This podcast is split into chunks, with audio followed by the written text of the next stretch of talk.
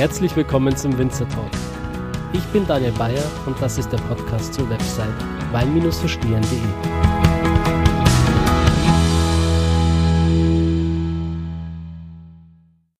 Ich grüße dich, schön, dass du wieder mit am Start bist zu einer neuen Folge des Winzer Talks. Ich habe heute einen ganz besonderen Gast für dich, nämlich Martin Dating. Und Martin Dating ist ein absoluter Experte, wenn es um das Thema Wein geht. Er ist Autor, Winzer, Speaker und Sensorikexperte, der außerdem als Dozent für verschiedene Fächer wie Sensorik, Sensoranalyse, Food Pairing, Kommunikation, Produktbeschreibung, Wortbedeutung und Reproduktion, Kellerwirtschaft, Weinbau, Ökologie, Klimawandel, Terroir, kausale Sensorik und Qualitätsmanagementsysteme an verschiedenen Hochschulen und Akademien unterrichtet.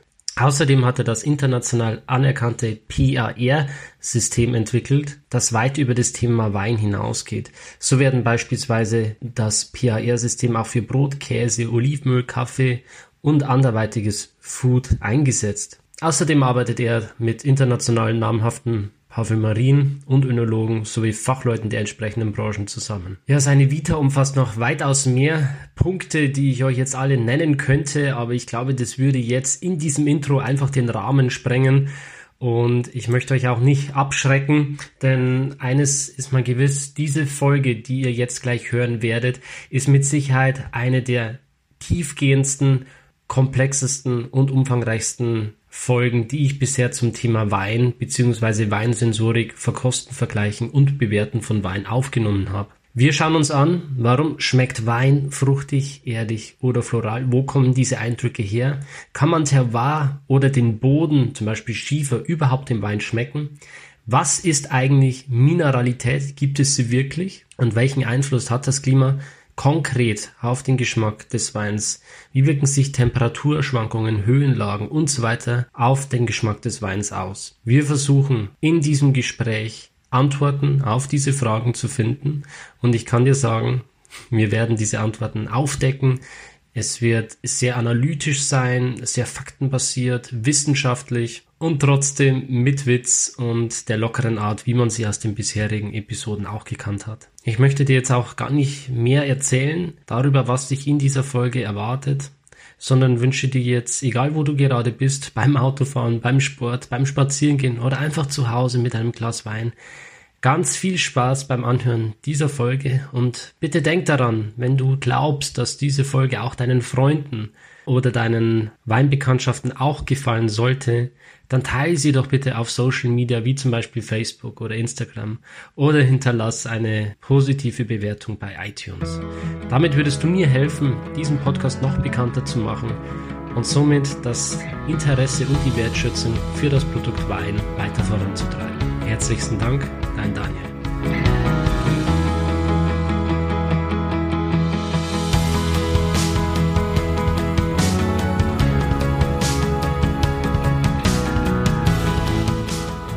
Ja, da sind wir auch schon mitten im Gespräch. Ich begrüße heute ganz herzlich meinen Gast.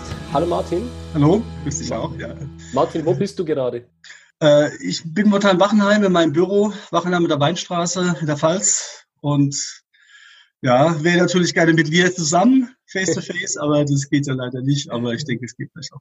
Ja. Genau, Gott sei Dank gibt es so Sachen wie Zoom, wo man sich trotzdem irgendwie virtuell dann auch treffen kann, um solche Gespräche aufzuzeichnen. Ja, Martin, wir wollen uns heute über Weinsensorik unterhalten, also über das Verkosten, Vergleichen und letzten Endes bewerten, beurteilen von Weinen.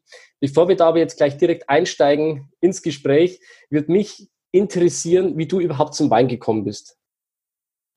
Ja, ganz einfach. Ich komme aus einer Weinbaufamilie, Winzerfamilie in der Durkheim, damals mit 17 Hektar Genossenschaftsbetrieb. Also Papa hat Weine, hat Trauben produziert und hat die abgeliefert in die Genossenschaft. Und da wird man gar nicht gefragt, ob man da dabei sein will. Da ist man von der Scholle an mit dem Kinderwagen, wird man da hinterher geschoben. Später dann war klar, ich übernehme den Betrieb. Und das, wie das halt im, im, im normalen landwirtschaftlichen Bereich so ist, und habe dann gemerkt, dass das nicht so mein Ding ist, ähm, jeden Tag auf dem Traktor zu sitzen und da hoch und runter zu fahren und ja, das hat mich einfach nicht so ganz befriedigt, nur Trauben zu produzieren. Also mich hat das, was im Keller passiert und Gärung und das alles und wie man das dann auch verkaufen kann, das hat mich viel mehr interessiert. Deswegen ähm, ist meine Weinkarriere ähm, sicherlich klassisch, habe eine Ausbildung gemacht dann als Winzer bei Müller-Catois beim Hans-Peter Schwarz und habe dann erstmal gemerkt, was man alles nicht machen muss. Und hinterher dann war ich in vier Jahreszeiten in Bad Dürkheim, also Genossenschaft, da wo wir eben die Trauben abgeliefert haben. Und habe dann beides gemerkt, da gibt's riesengroße Unterschiede. Und das ist so die Weinkarriere, ja. Und mit 22 dachte ich, jetzt muss ich noch was ganz anderes machen. was war das? ja, ich habe ja gemerkt, ich habe viel Jugendarbeit gemacht, ähm, bin im, so, im kirchlichen Bereich engagiert, nach wie vor heute auch noch und ähm, mit Kindergottesdienst und sowas alles und habe dann mich 20 Jahre lang ähm, im äh, sozialen Bereich äh, bewegt, habe Diakonausbildung gemacht, habe viel mit Sprache gemacht, viel mit Neurologie, mit Neurophysik. Das hat mich interessiert, wie funktioniert Wahrnehmung letztendlich. Habe dann mit Menschen gearbeitet, die nicht mehr riechen, nicht mehr schmecken konnten. Also kenne die ganze Sensorik äh, nicht so, wenn man das von Geisenheim oder von anderen Hochschulen kennt, sondern eher aus der Neurologie, aus dem Hals, Nasen, Ohren. Bereich und das hat mich schon fasziniert. War dann im OP, habe also da Hälse auf, mit aufgeschnitten und oh. rein, mal reingeguckt und war da selbst auch betroffener, ähm, maximal traumatisierte Geschichten mit einer Nase und das hat also ganz viel mit Persönlichkeit zu tun und dieses Wissen, warum es wie passiert, das war schon immer so dieser ähm, Effekt, dass ich dann hinterher gesagt habe, ähm, okay, ich 20 Jahre Sozialarbeit reicht, und ich bin dann 92 habe ich mich selbstständig gemacht, 96 dann ganz und habe diese neurologischen Effekte mit Wein in Bindung gebracht und habe gesagt, ähm, welche ja, empirischen auf der einen Seite und welche Fakten gibt es eigentlich und wie kann man Wahrnehmung letztendlich vielleicht auch messen und darstellen. Und mein Ziel war immer eine Objektivität reinzukriegen in dieses Schmecken, in dieses Riechen, in eine Nachvollziehbarkeit, eine Reproduktion. Das ist so, das, das mache ich bis heute. Da sind wir schon mitten im Thema. Schmecken, riechen. Ähm, ich fange mit einer ganz banalen Frage an. Wie funktioniert eigentlich Schmecken? Äh, ja, wenn man die Leute so fragt, ich mache, wir machen ja viele Seminare, was ist denn eigentlich Geschmack? Nachdem jeder von Geschmack redet, das kann ein weicher Geschmack sein, das kann ein wilder Geschmack sein, das kann ein guter Geschmack sein. Ne? Wir reden, jeder redet ja so drüber, wie er denkt. wenn man dann so fragt, was ist Geschmack eigentlich? Und dann wird erstmal die Augenbrauen hochgezogen und dann wird erstmal geguckt, äh, ja, ähm, wie du mich so fragst. Ähm, es ist ja was Individuelles. Geschmack kann man ja lernen. Das sind so klassische Standards. Aber Geschmack ist auf jeden Fall eine Kombination aus Sehen, aus Riechen, aus Schmecken und aus Fühlen. Also vier vollkommen unterschiedliche ähm, neurologische Parameter, die zusammengefügt werden bei uns im Kopf durch Lernen, durch Sozialisation, durch ähm, Erwartungen, durch Erfahrungen, durch Abneigungen, alles das wird die Geschmacksbeurteilung letztendlich dann auch ähm, verändern. Aber die Frage nach Objektivität wäre, was ist der Input an Auge? Wie viel ist Auge beteiligt am Schmecken zum Beispiel? Oder wie viel ist es Aroma? Was ist Aroma überhaupt? Kann man Aroma schmecken? Kann man Aroma riechen? Kann man Aroma fühlen? Oder wie auch immer? Oder was ist der emotionale Teil von diesem Geschmack? Ist es eher das Auge? Sind es die Erinnerungen? Oder sind es der lernfähige Prozess? In der Jugend hat man andere Vorlieben als im Alter. Lauter so Sachen kommen da mit rein. Und weil das so extrem vielfältig ist, verstecken sich viele auch hinten dran. Auch Geschmack ist irgendwas Individuelles und kann man, kann man sowieso nicht irgendwie, doch man kann das sehr gut trennen voneinander. Man kann auch sehr genau sagen, welche Anteile von diesen Wahrnehmungsoptionen wie ein Mensch letztendlich dann auch bewegt oder letztendlich dahin auch führt, wie er was beurteilt. Mhm. Ja, also diese vier Dinge, darum geht es letztendlich. Genau. Da, da, steigen wir jetzt dann während des Gesprächs auf jeden Fall noch tiefer ein und äh, beleuchten es auch noch ein bisschen genauer. Gerne, ja. ähm, bevor wir das aber machen, würde ich gerne mit dir noch ähm, eine Sache anschauen. Und zwar höre ich immer wieder von den Leuten, die vielleicht noch nie so richtig Wein bewusst verkostet haben, sagen, hey Daniel, ich bin da ganz schlecht drin, ich schmecke im Wein einfach nichts. Ähm, Gibt es tatsächlich Leute, die nichts schmecken können oder Leute, die sogar Superschmecker sind und die einfach alles im Wein rausschmecken? gibt es wieder viele, viele Studien, klar, wie das immer so ist in der Wissenschaft oder in der Medizin.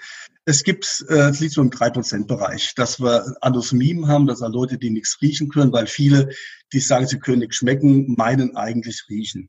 Ich denke, das, was wir im Mund als Geschmack bezeichnen, ich äh, schmecke jetzt Himbeere, Erdbeere oder Kirsche oder Zimt oder sowas, das sind alles Aromen. Aromen werden grundsätzlich gerochen. Es gibt also, es gibt 6000 Aromen, die man kennt ähm, die man auch messen kann, die auch chemisch benannt sind und diese werden über die Nase aufgenommen. Und ähm, wird das, das Retronasal, also über den Rachenraum, wenn man was im Mund hat, wird es über den Rachenraum eben abgedampft und kommt oben in die Nase an den Bulbus olfactori. Und wenn der nicht mehr funktioniert, dann meinen die Leute, sie würden nichts mehr schmecken. Das ist das eine. Das wäre dann wirklich eine pathologische Variante. Also das heißt, wenn jemand sich die Nase verätzt hat oder durch verbrannt, auch durch heiße Luft, dann kann es durchaus sein, dass dieser Riechbulbus, äh, also dieser, dieser Riechanteil ähm, in der Nase eben auch kaputt ist. Oder durch Viren, aktuelle Geschichte, Corona, weiß man ja, dass man da nichts mehr schmeckt, drei, vier Tage lang. Und diese Viren oder auch eine chronische Entzündung, alles das gibt es also viele, viele Dinge, ähm, warum man dann eben nichts mehr schmeckt. Aber es sind so drei, drei Prozent der Bevölkerung, die haben das. Und dann gibt es die Superschmecker. Das muss ein bisschen genauer gucken. Schmecken kann man ja süß, aber salzig bitter. Das sind die vier Geschmackgrundarten. Und dann gibt es eben auch dieses Umami, was man seit 1924 kennt, diese nicht essentielle Aminosäure, ähm, äh, Glutaminatsäure, wo es einen eigenen Rezeptor gibt. Ähm, und ähm, hat eben auch nachgewiesen, dass es auch einen Fettrezeptor gibt, einen C68-Rezeptor, der eben auch Fett nach, also schmeckbar ist. Das hat man immer dem Mundgefühl zugeordnet. Und seit ganz neuem gibt's eben auch ein Crosstalk, so heißt es, das nennt man Kokumi. Das sind verschiedene Eiweißpeptide, die sich aufgrund von Kauen, aufgrund von Marinieren, zum Beispiel von Fleisch, mit dem Mami verbinden und dann also eine aromatische eine schmeckbare Variante zusammenbringen. Also wenn eine Soße Beispiel ähm, einkocht, ne, reduziert und dann fängt die an zu riechen. Das liegt eben daran, dass sich verschiedene Eiweißgruppen, Peptiden mit Umamis verbinden und das ist einfach dann faszinierend. Aber diese Geschichte, was du fragst, ist ähm, drei Prozent. Alles andere und an der Stelle werde ich auch immer groß angeguckt, wir riechen und schmecken alle gleich, was den Input angeht. Und das ist das Wichtige auch in der Medizin, dass wir sagen ja nicht, was gut und schlecht ist, sondern wir sagen erstmal mal, wie funktioniert es eigentlich? Und die Superschmecker ist eine rein statistische Größe, können ein bisschen mehr süß, ein bisschen, also es geht um die sogenannten Geruchs- und, und äh, äh, Wahrnehmungsschwellen. Wenn man da ein bisschen mehr riecht, ein bisschen mehr schmeckt, oder der eine braucht ein bisschen weniger, der andere braucht ein bisschen mehr von einem Riechstoff, daraus ergeben sich die Erkennungsschwellen. Und das hängt aber sehr, sehr ab, wo ich wohne, was ich immer esse. Wenn ich zum Beispiel viel Hamburgers esse und viel Fastfood esse, dann bin ich an sehr viel süß gewöhnt. Und da braucht man auch immer mehr süß, um süß wahrnehmen zu können. Ähm, letzter Satz zu dem Thema. Ähm, es gibt eine Wahrnehmungsdynamik. Und die Neurologen wissen, dass man diese Adaptionen, diese Gewöhnungseffekte sind sehr hoch und dass wenn man immer das Gleiche isst, das Gleiche schmeckt, dann gewöhnt man sich daran. Man braucht also immer mehr von dem gleichen Schmeckstoff. Und das Dramatische daran, das ist eine logarithmische Kurve und keine lineare Kurve. Das heißt, man braucht überproportional immer mehr. Also als Beispiel, fünf Gramm Zucker schmecken eben wie fünf Gramm Zucker. Zehn Gramm müssen ja dann doppelt so süß schmecken. Dem ist aber nicht so. Das heißt, die zehn Gramm schmecken im Verhältnis nur noch ein Drittel oder nur noch ein Fünftel süß. Und wenn man dann immer mehr Zucker nimmt und immer mehr Zucker nimmt, dann hast du irgendwann 200 Prozent Zucker und hast nur noch 80 Prozent Wahrnehmung. Jetzt, äh, was mich jetzt interessiert an der Stelle, dadurch, dass wir quasi alle irgendwie unterschiedlich kalibriert sind und unterschiedliche Erfahrungen in unserem Leben gemacht haben und uns verschieden ernähren, ähm, entstehen natürlich irgendwo subjektive Geschmackseindrücke. Wie schaffe ich jetzt das beim Wein, das Ganze dann trotzdem wieder objektiv zu bewerten? Wie gesagt, an diese drei Dinge eben zu gucken. Ähm, da gibt es in der Komplikation gibt es zwei Möglichkeiten. Ich nenne das eben, kennen wir aus dem LLP und verschiedene Transaktionsanalysen. Das heißt, wie reden wir miteinander erstmal? Weil wir müssen ja miteinander reden. Und wenn ich sage, das riecht fruchtig und für dich riecht es nicht fruchtig, dann haben wir schon mal ein Problem. Also müssen wir fragen, was ist denn fruchtig überhaupt? Und ähm, wenn ich zum Beispiel sage, das riecht nach Litschi und ich habe noch nie Litschi gerochen, dann ähm, ist es schwierig. Also wie du eben sagst, kalibrieren ist eine Variante. Das heißt, wir müssen erstmal definieren, was ist denn fruchtig oder würzig oder vegetabil eigentlich. Und ähm, das kann man mit Standards machen. Da gibt es wunderschöne Aromaproben, äh, die man sagen kann. Wenn wir jetzt hier über fruchtig reden, dann reden wir über das Aroma. Oder wenn wir über Schmecken reden, wenn wir über süß reden, dann reden wir über Glucose zum Beispiel und fünf Gramm Glucose in, in einer wässrigen Lösung schmecken so. Und ob du das magst oder nicht magst, ist eine vollkommen andere Frage. Das heißt, wir machen eine ganz klare Trennschärfe, was den Input angeht und in der Kommunikation darüber reden, was passiert. Das ist das ganz Wichtige dabei. Also nicht Recht haben wollen, weil jeder, der jetzt zuhört und von Wahrnehmung ein bisschen Ahnung hat, ähm, der weiß, wenn ich dir jetzt ein rotes Blatt hinhalte und dann sage ich, siehst du dieses Grün genauso wie ich, dann ist es ganz klar, wir lernen eigentlich Konventionen.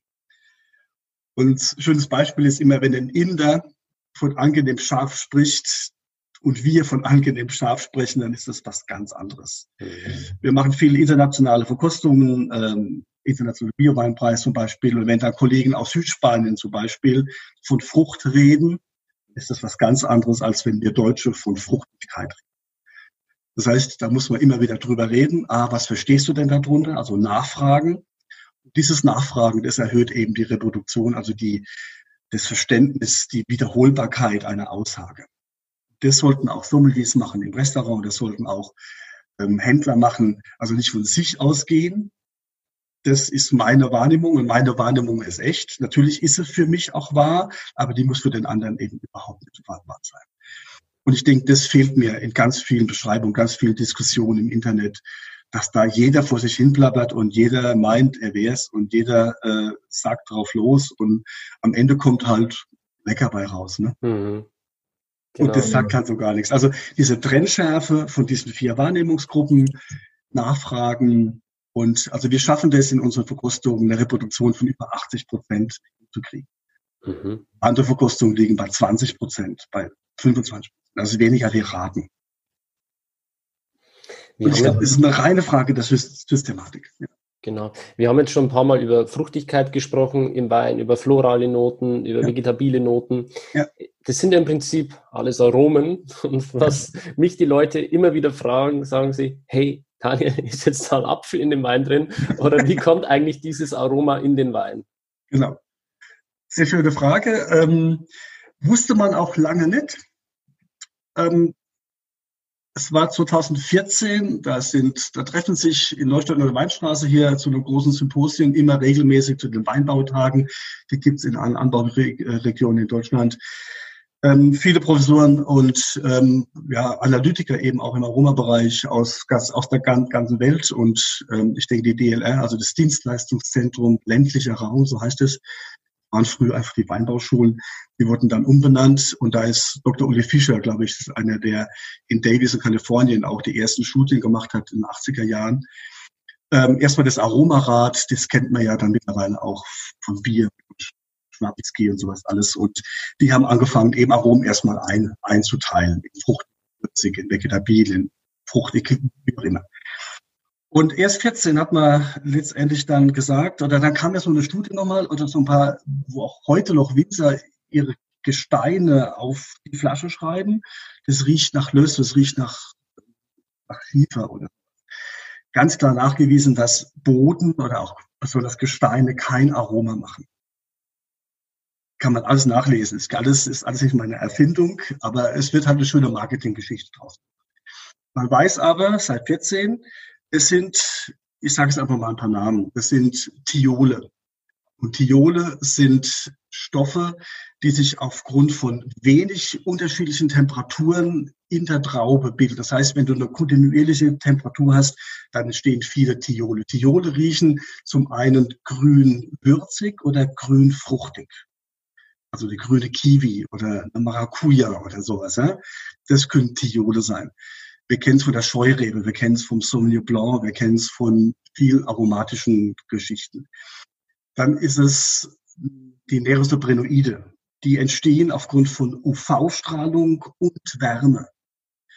würzige Noten. Ähm, je wärmer sind, zum Beispiel ähm, bei einem Cabernet Sauvignon, bei einem Syrah, bei einem Merlot, die werden in warmen Gefilden und man weiß zum Beispiel beim Cabernet, die werden erst reif, diese sekundären Pflanzenstoffe, bei 30 Tagen, bei 10 Tagen über 33 Grad zusammenhängt.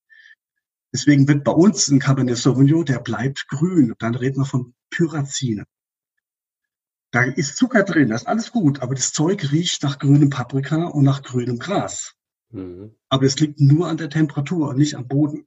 Das liegt auch nicht an dem Merlot oder liegt auch nicht an der Sorte, sondern, und die haben damals 14 eben gesagt, ähm, alle Vitis vinifera Sorten, also alle gängigen Rebsorten, die wir kennen, haben alle die aro gleichen aromatischen Vorstufen.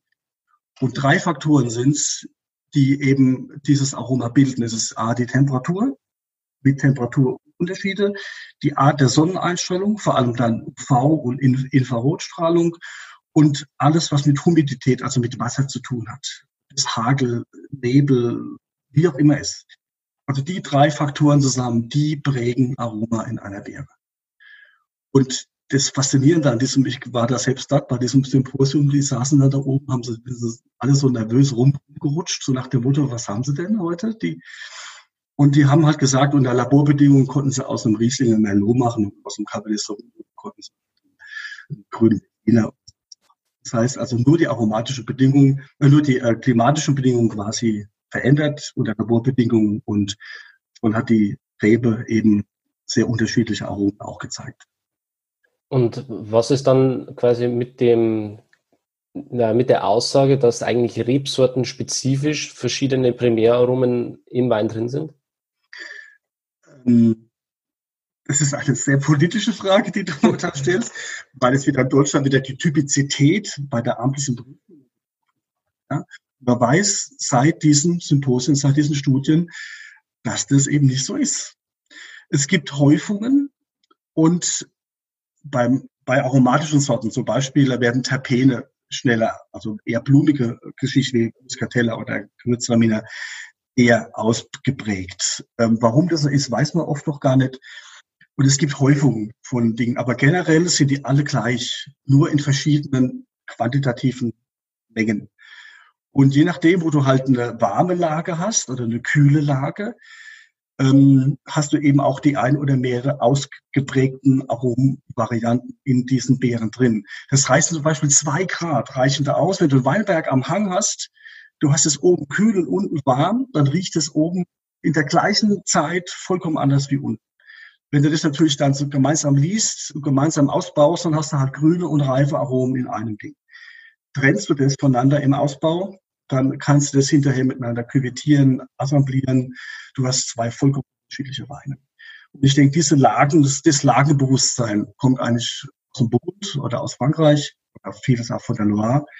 Das machen die auch par excellence. Das heißt, da wird nicht alles zusammengemischt und alles mit Vollernter und egal wie, Hauptsache Alkohol, sondern da werden Lagen gemischt. Da werden Lagen, Reife, Unreife, Überreife, Selektionsgeschichten, darum geht's letztendlich, dass man dann sagt, die Typizität liegt also äh, deutlich mehr in der Lage in Frankreich und die Vinifikation, das heißt der Ausbau, ob du zum Beispiel reduktiv im Stahltank ausbaust oder oxidativ im Holzfass, das wird hinterher über die verschiedenen Hefen diese vorhandenen Aromaten nochmal aktivieren und nochmal verschieden im Wein darstellen.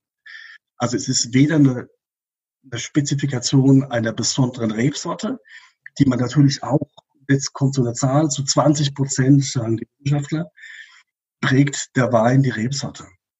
Und zu 20 Prozent die Herkunft und zu 60 Prozent die Vinifikation. Daraus ergibt sich, wenn ich im Keller nichts tue, also keine Reinzuchthäfen zusetze, keine Enzyme zusetze, also wirklich nichts tue, dann habe ich die Chance, eben vielleicht Herkunft und Sorte besser darzustellen, als wenn ich halt mit entsprechenden Vinifikationsmethoden mehr Frucht oder mehr das oder mehr das eben zeige. Es ist nicht besser und schlechter, es ist einfach nur anders. Aber wenn ich Terroir draufschreiben will, dann geht's eben genau darum. Um, ich presse auch, ganz klar, wir konnten im Bioweinpreis auch nachweisen, dass wir, wenn wir gleiche klimatische Bedingungen nachweisen können, unterschiedlich auf der Welt, dann haben wir auch deutliche wirklich reproduzierbare Aromenvarianten, da wir im PRR-System eben ähm, Aromavarianten quantifizieren. Das heißt, wir machen das jetzt im vierten Jahr, wo wir weit über 4000 Weine danach einfach mal probiert haben in unterschiedlichen Gruppen nach gleichen Herausforderungen, wie wir eben schon gesagt haben, über die Sprache. Und dann konnten wir eben zeigen, dass überall dort, wo ähnliche Klimaten vorhanden sind, haben wir auch ähnliche Aromen im Wein. Und da sind wir gerade dran. Das finde ich total spannend. Und vielleicht ein Satz noch zu der, in Deutschland sucht sich der Winzer ähm, sein Terroir für die Rebsorte. Das heißt, Riesling, Silvaner, wie auch immer. Und das hat da oben, hat mein Opa schon gesagt, Martin, da oben wächst am besten der Portugieser und hier wächst der Spätburgunder und da unten kannst du Müller-Thurgau machen. So, der wusste das so, ne? Und in Frankreich ist es andersrum. Dann nimmt man die Rebsorte und versucht, das Terroir darzustellen. Und ich habe vorhin schon gesagt, bei 20 Prozent ist es die Rebsorte. Und der Rest, wenn ich den Kindern nichts tue, würde ja die Lage roundabout 80 Prozent machen. Die, Kollegen in Frankreich sagen immer, warum kümmert ihr euch um die 20 Prozent? Wieso müsst ihr Sortentypizität machen? Macht doch die Lagetypizität, ist doch einfach. Mhm. Ja. Aber das sind so natürlich ganz revolutionäre Gedanken, die ich jetzt hier sage. Aber nochmal, das ist gar nicht meine Meinung, sondern das sind klare, auch Vorgehensweisen, die man in den romanischen Ländern, ob das Barolo, Bordeaux oder ob das Chianti oder Sancerre ist oder Chablis, die kämen gar nicht auf die Idee, da eine Rebsorte drauf, drauf, drauf zu schreiben. Ja, man trinkt in Deutschland Rebsorten und in Frankreich trinkt man Terroirs. Hm. Wobei man zum Beispiel an der Mosel aber schon Mosel trinkt, oder? Äh, beides. Es kommt aus einer Zeit, wo Mosel noch viel mehr Terroir war als heute. Ja? Wobei es wieder viele Winzer, gerade junge Winzer, wieder gibt, die sagen, wir machen wieder Terroirs, wir machen wieder Herkünfte. Und da ist nicht das Gestein gemeint, der Boden und auch nicht der Boden gemeint, sondern wirklich die Kombination aus Klima und Boden zusammen. Hm. Ja. Und das finde ich total spannend und das finde ich auch gut. Und das ist keine Frage von, das finde ich, ist eine esoterische Geschichte oder so, ein so ein ich sag mal, so ein Laberkram, wo man dann sich hinter dem Terroir versteckt, sondern wenn man das trennscharf aufdröselt, Aroma, Säuren, Temperatur, Sonneneinstrahlung, dann kriegen wir deutlich signifikante Ergebnisse raus. Ja. Mhm. Ähm, ich will noch mal kurz in dieses Thema mit den Aromen einsteigen. Ähm, und zwar hört man immer wieder, auch in Weindiskussionen, dieser Wein schmeckt mineralisch. Was bedeutet eigentlich Mineralität und wie kann man das sensorisch feststellen? Klar, wenn man sich, wenn man das Wort Mineralität hört, denkt ja jeder an Mineralstoffe. Und dann ist man dann gleich eben am Boden, am Gestein, am Silikate oder Magnesium oder Kalium oder sowas. Und ähm, auch hier wieder die Aussage, alle Reben nehmen die gleichen Mineralstoffe auf, die gleichen Nährstoffe. Das ist in der ersten Hauptsache erstmal NPK, also Stickstoff, Phosphor, Kalium. Wenn das mit Wasser und Wärme und Licht zusammenkommt, dann wächst das Ding. Da kommt noch Magnesium dazu, Bohr und also die Makroelemente und die Mikroelemente. Und das machen alle Reben auf der Welt gleich. Die nehmen kein Löss auf, die nehmen kein Schiefer auf und kein Basalt, sondern die nehmen Stickstoff, Phosphor, Kalium, Magnesium, ne, Chlor etc. auf. Und diese Vorstellung, dass man dann eben, ja, die Mosel, mein Gott, du kennst doch, da regen sich die Leute wirklich auf. Das ist, das ist eine Frage der Ehre, ja. Habe ich manchmal so im, im Seminar. du kennst doch, die Mosel, die riecht doch nach Schiefer, das ist doch ganz klar. Und alle Winzer sagen das und überall und alle glauben das ja auch. Es gibt ja auch Winzer, die lassen die Kunden am, am, also an so Steinen lecken, ja wenn da vorher schon drei, vier, fünf dran rumgeschlappert haben, dann riecht das sicherlich auch ganz interessant, aber es riecht eben nicht. Ja. Ähm, auf das ab, ab, abzukürzen, es gibt keine, es gibt keine Aromen, es gibt keine, ähm, also nichts Riechbares, was so ein Stein abgeben würde. Jetzt würde ich sofort sagen, ja, aber ich kenne doch dieses, dieser feuchte Stein, dieses, das riecht man doch, ja. Wenn es geregnet hat in der Fußgängerzone. Genau, zum Beispiel. So. Das hat aber nichts mit Boden zu tun, sondern das sind in der Regel sind Bakterien und alle alle Aromen, die wir kennen, haben einen mikrobiologischen Hintergrund. Das heißt, sind Bakterien, es sind Pilze, es sind irgendwo Verstoffwechslungsprozesse, wo Eiweiße, wo, wo homose Masse zum Beispiel verstoffwechselt wird. Wenn es lange nicht geregnet hat und es regnet da drauf und du hast zum Beispiel Cyanobakterien und dann riecht es nach Geosmine. Geosmine riechen sehr erdig. Die Franzosen nennen Souvor, unterholzig.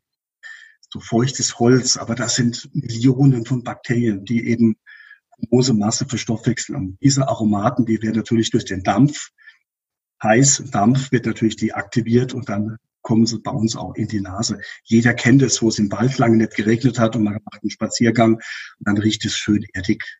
Frische Gartenerde. Das ist nichts anderes. Ja? Mhm. Deswegen sind lebendigen Erden, wo eben nicht mit Glyphosat oder so gespritzt worden ist, sondern wo Millionen von Bakterien drin sind in so einem Kubikmillimeter Erde, da riecht es eben erdig. Silex, selben grün, ja, oder man kennt es, ähm, jeder kennt wahrscheinlich von euch auch das Bild, man steht am, am Meer und die Brise vom Atlantik oder vom Mittelmeer kommt und dann riechst du das Meer, ja, das sind Algen und verschiedene andere, in, in Bordeaux heißt es Ecüm.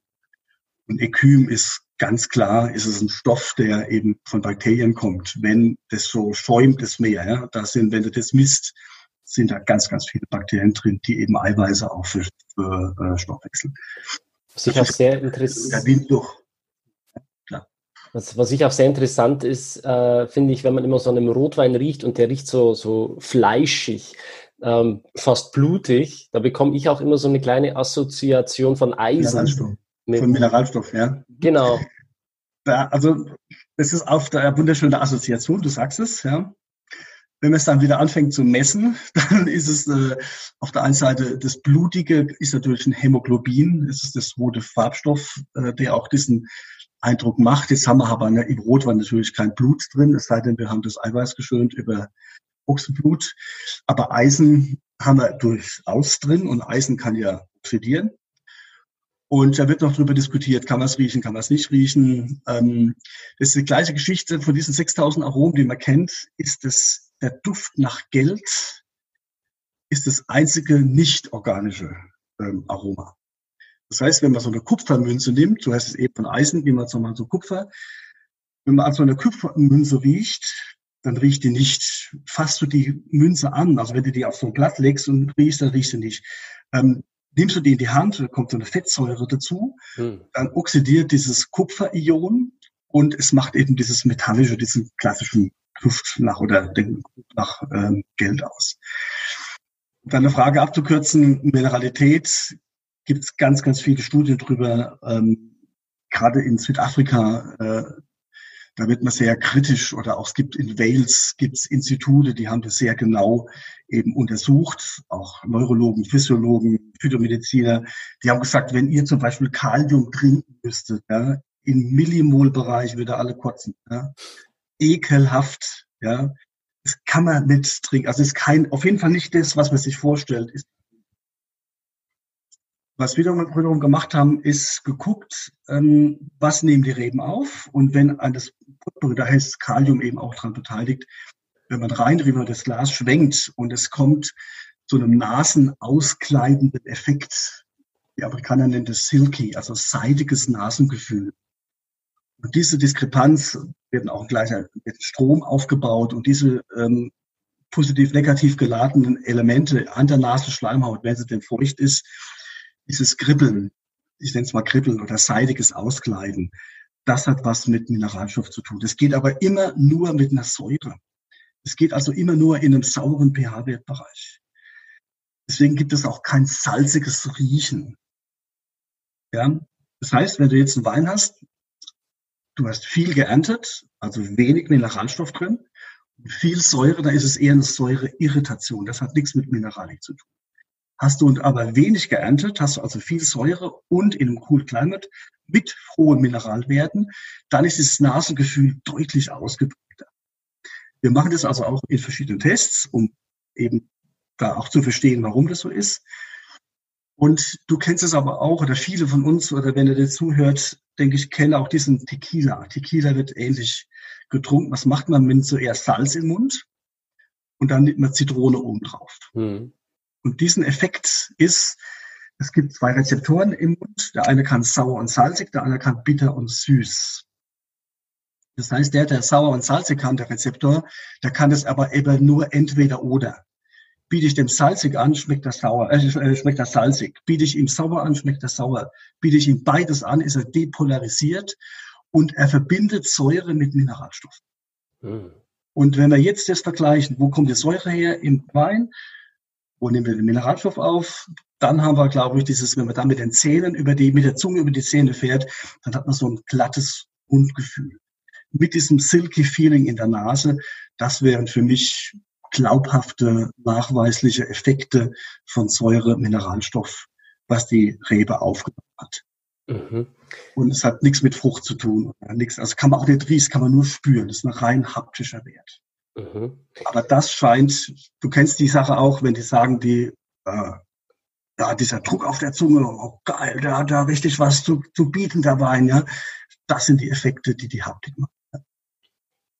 Druck am Gaumen, solche Geschichten. Oder im Mund, ja. Nee, am Gaumen macht es gar nichts. Am, an der Schleimhaut ist es nicht spürbar, nur am Zahn. Ah. Mhm. Ja. Genauso, wenn du mit der Zunge und die frisch geputzt ist, da weißt du, hoher Wert an Mineralstoff und eine knackige Säure. Aber es schmeckt nicht sauer. Das ist das Schöne daran. Und alle Weine, die sauer schmecken, kannst du natürlich dann mit einem salzigen Essen begleiten. Und dann wird's geil, dann wird's richtig geil, ja. Und das, das muss nicht, Food Pairing, ja. Da du keine, da brauchst du keine Sahne, keine Soße, da brauchst du nichts, ja. Mach mal Salz und Säure mal ganz bewusst und guck mal, wie sich das aufhebt. Ja? Deswegen geht wahrscheinlich auch die Kombination salzige Popcorn und Champagner so gut, oder? Ja, hallo. ja. Jetzt kommen wir natürlich noch drauf und jetzt muss ich dann doch äh, den Leuten, die jetzt gerne am Boden denken und Gestein und sich vielleicht aufregen, dass, das, dass ich das gesagt habe. Ähm, es gibt eine Variante, die man deutlich unterscheiden kann, ist Kalk im Boden oder nicht Kalk im Boden. Und in Champagner, weil du es gerade sagst, ist natürlich jede Menge Kalk, die stehen auf Kreide. Und da ist es so, dass die Rebe als Pflanze liebt es eigentlich in einem leicht sauren Milieu, also bei pH-Wert äh, 5,8, 6,2, so 6,5, das finde ich ziemlich gut. Da kommt die auch gut an ihre Nährstoffe dran. Sitzt sie auf dem kalkhaltigen Boden, haben wir einen pH-Wert von 8, irgendwas. Und das finde ich eigentlich auch nicht wirklich äh, witzig. Die würde weglaufen, wenn sie weglaufen könnte. Ja? Mhm. Aber sie kann aufgrund Iris ist ja eine, eine, eine Pionierpflanze. Sie kann in den Boden Wasserstoffionen schießen, senkt den pH-Wert um ihre Wurzel rum, es bildet sich Wasser und sie kann ihre Nährstoffe dann aufnehmen. Macht sie das auf dem Kalkboden, dann hast du eben auch diese Mineralik, die ich eben erzählt habe. Ich sag mal, ähm, aggressiv ist das falsche Wort, aber deutlich griffiger, stoffiger, intensiver, vielleicht ein bisschen lauter. Ja, dieses Nasenkribbeln und dieses an den Zähnen, das Fühlen. Und hast du das in einem Boden, wo kein Kalk drin ist, dann ist es so messerscharf. Ja, so, da kommen wir zum Beispiel äh, ja, in die Steiermark. Ja. Das grüne Veltliner oder grüne oder Sauvignon Blanc von der Steiermark sind messerscharf. Ja. Im Gegensatz zu einem Sauvignon Blanc von der Loire. Die wirken, jetzt sind wir wieder bei der Wirkung, die wirken anders im Mund. Und die Haptik ist vollkommen was jetzt besser ist oder schlechter, keine Ahnung. Aber hier sind wir wirklich an einem Punkt, wo man sagen kann, da kann man empirisch nachweisen, dass Kalk im Boden absolut schmeckbar bzw. fühlbar ist. Ja. Hm. Und egal auf der Welt, wo du das tust, ob rot oder weiß, gelb oder grün, ist vollkommen wurscht. Ja. Du brauchst diese zuckerfreien Extrakte bei einer gewissen pH-Wert mit einer gewissen Säure und dann stellt sich dieses Mundgefühl ein. Und egal ob junge Menschen, alte Menschen, Frauen, Männer, egal. Ja, ich finde das wahnsinnig interessantes Thema. Es wirft, wirft nochmal eine ganz, ganz eine andere Perspektive auf das Ganze. Ja. Ähm, ist vielleicht auch für den einen oder anderen, der jetzt gerade erst in die Weinwelt einsteigt, vielleicht schon fast überfordernd. Äh, aber jeder, der sich schon länger mit Wein beschäftigt und der da tief eingetaucht ist, der erkennt es, der, der kann das verstehen, ja, nachvollziehen. Ja. Ähm, ich bin jetzt auch bei dir, ich verstehe die Dinge. Was ich allerdings jetzt dann, wo ich dann Probleme habe, ist, wie erkläre ich jetzt dann trotzdem den Leuten da draußen noch, wie der Wein eigentlich schmeckt? Ich kann nicht anfangen und sagen, pass auf, da ist jetzt ein Bakterium dafür verantwortlich und das und das, da geht ja die ganze Romantik dann verloren. Das ja, ist ja trotzdem auch genau. irgendwo Werbesprache, oder? Wie mache ich das? Das ist so schön, das ist so unser Wunderpunkt. Wir werden da oft so ein bisschen angefeindet, weil das so sehr an, analytisch wäre. Ne? Wenn du mich sehen würdest, äh, ich bin so leicht übergewichtig, also ich bin alles andere als Analyse. Mensch bin durchaus jemand, der gerne isst und gerne trinkt und ähm, also sehr emotional auch dabei. Das ist gar keine Frage. Und es wird ja ganz oft gefragt, wie kann man jetzt den Wein denn, denn rüberbringen? Und in der Kommunikation, denke ich, brauchen wir so fünf Keywords. Ja, wo man sagen kann, ganz einfache Dinge und möglichst bildhaft das beschreibt. Dann kann man sagen, ich habe hier einen knackigen, frischen Riesling. Zum Beispiel, ja, der riecht nach Zitrone, ein bisschen nach Apfel und nach, ja, vielleicht ein Mineralwert. Gucken Sie mal, wenn Sie mal reinriechen, das kribbelt so in der Nase. Ach stimmt, jetzt wo Sie sagen, rieche es auch. So Sachen, ganz einfache Erlebnisse machen. Ich glaube, dann steige ich ein und dann kriege ich ähm, und kann jetzt gleich beurteilen in gut und schlecht, sondern einfach nur beschreiben. Und dann weiß ich, okay, das, der Wein schmeckt erstmal so. Da kommt aber sofort die Frage, ja, warum ist denn das so? Und dann kommt man natürlich ins Detail und dann kann man dann Märchen erzählen. Man kann sagen, das ist die Typizität der Rebsorte oder das ist die Typizität des Terroirs da unterschreiben wir uns dann deutlich. Da sagen wir, nee, das liegt am Klima, es liegt eben am, auch an der Hygiene, vielleicht auch im Keller, ja. Und in der Pfalz sagt man so ein bisschen Dreck macht Speck, ja. Und ist ja auch so, ja. So, wenn du extrem sauber arbeitest, dann ist es zwar stabil, mit viel Schwefel obendrauf, ja, dann ist es ein sehr deutscher Wein. Die Franzosen sagen, deutscher Wein ist von Angst und Sicherheit geprägt. Mhm. Das heißt, da muss ich doch entwickeln. Warum macht er den tot? Ja? Ich bin oft seit vielen Jahren in Bordeaux und an der Loire und haben ein kleines Weingut sind wir da am K.O. am Aufbauen. Es sind zwei vollkommen unterschiedliche Vorgehensweisen. Ja? Und also ist die Vinifikation, muss man erklären. Was heißt, es, kein Winzer redet über oder gerne über schweflige Säure, die er dazusetzt. Aber die prägt den Wein enorm. Und das kann man nicht sagen, der Schwefel macht den Wein zum Wein, sondern der Wein wird äh, konserviert durch, den, durch diese schweflige Säure, vor allem diese fruchtigen Aromen. Und das ist auch ein sehr deutsches Prinzip. Oder auch in Österreich wird es eben sehr gehypt, dass man diese Frucht herausarbeitet. In Frankreich kenne ich viele, die sagen, äh, Fruité Prostitution. Das heißt, der Wein muss erstmal seine Frucht verlieren, bis er seinen Charakter zeigt. Ja? Aber lass uns da trefflich drüber streiten. Es ist doch wunderschön, dass es da verschiedene Ansätze gibt. Und ähm, ich denke, wenn man, es macht auch immer wieder Sinn, um deine Frage nochmal zu beantworten, zwei Weine nebeneinander zu haben. Also nehmt euch zwei Rotweine und sagt, guck mal, der eine riecht nach dem, der andere riecht nach dem. Und der riecht vielleicht würziger und der riecht fruchtiger. Und der macht so mehr Astringent, also mehr so ein Kratzen im Hals und der macht es weniger. Und wenn man da einsteigt, in diesen einfachen, miteinander vergleichenden Übungen, das passt in unser Hirn und das passt auch in dessen, dass man das eben relativ zeitlich überblicken kann. Und so kann man dann nach, nach zwei, drei, kann man dann noch einen dritten weiter zunehmen, vierten weiter zunehmen. Und irgendwann wird es dann ein System draus. Das macht man dann mal mit, mit Weißwein, macht man mal mit Rotwein. Ich denke einfach einfache Bilder erstmal erleben, beschreiben. Genau, also nicht gleich ja. mit dem durchgerittenen Pferdesattel und dem Wohnschiefer anfangen, sondern. Das ist Quatsch. Und der Pferdesattel ist ein Halbritter Myzis, ja, das ist halt wieder eine Hefe, die das macht. Auch da Fehler, Klaus selber, wann ist ein Wein fehlerhaft? Wer sagt es? Ja, gibt's, für mich gibt es da die handwerklichen Ecken, wo ich sage, hier ein Essig zum Beispiel hat im Wein meines Erachtens nichts zu suchen. Da bin ich einfach Winzer und sage, da hat einer gepennt, wenn er ein Essig hat. Ne? Aber es gibt, also wenn du noch keinen Wein gemacht hast, dann hast du auch noch keinen Essig gemacht. Das heißt, du hast, jeder Winzer hat schon irgendwie mal Essig produziert. Das geht ratzfatz. Ja? Und das ist keine Frage der Ehre, sondern das passiert. Aber man kann es trotzdem durch Hygienemaßnahmen kann man das verhindern. Aber wann ist eine Oxidation zum Beispiel ne? oder eine Nichtfruchtigkeit? Weil viele Kritiker sagen, ja, da fehlt mir die Frucht. Nee, ist eine Frage der, des, wie gehe ich damit um, ja, oder was, oder wenn ich, wenn ich als Winzer, ich mache selbst Weine, Versuchsweine für die ganzen Weinschulen, und da mache ich halt sehr Frucht aus dem gleichen Saft, mache ich auf der einen Seite einen sehr fruchtigen Wein, reduktiv, im Stahltank vorgeklärt mit Reinzuchthefe, nach Gummibärchen und Eis, Eisbonbon. Und die andere Seite mache ich das in Holzfass, in Barrique ausgebaut, ohne Schwefel, ohne was. Dann riecht der gleiche Saft, es sind, ich mache drei, vier, fünf Weine. Die riechen vollkommen anders. Mhm. Das ist nicht der gleiche Weinberg, sondern der gleiche Saft, ja. Genau. Das, und dann fragt sich halt, ich, nur in der Praxis angewendet, wenn du sowas im Seminar dann mal zum Probieren kriegst und da musst du, da kannst du ganz am Anfang stehen. Das sagt, was ist rot, was ist weiß, ja, und dann kriegt es jeder mit. Das sagt, oh wow, das ist ja der Hammer. Mhm. Deswegen fragen wir uns dann, ist es jetzt der Ausbau, ist es die Hygiene, ist es die Sorte oder ist es, was ist es denn jetzt, was den Wein prägt? Oder der Schwefel? Und ich habe einen Wein, den habe ich null geschwefelt, da mache ich 25 Milligramm, dann mache ich 50 und 70 Milligramm SO2. Das dann nebeneinander zu probieren, da brauchst du nichts mehr zu erklären. Das ist so signifikant anders und so deutlich anders, dass man eigentlich über, über Schwefel reden müsste. Zum Beispiel.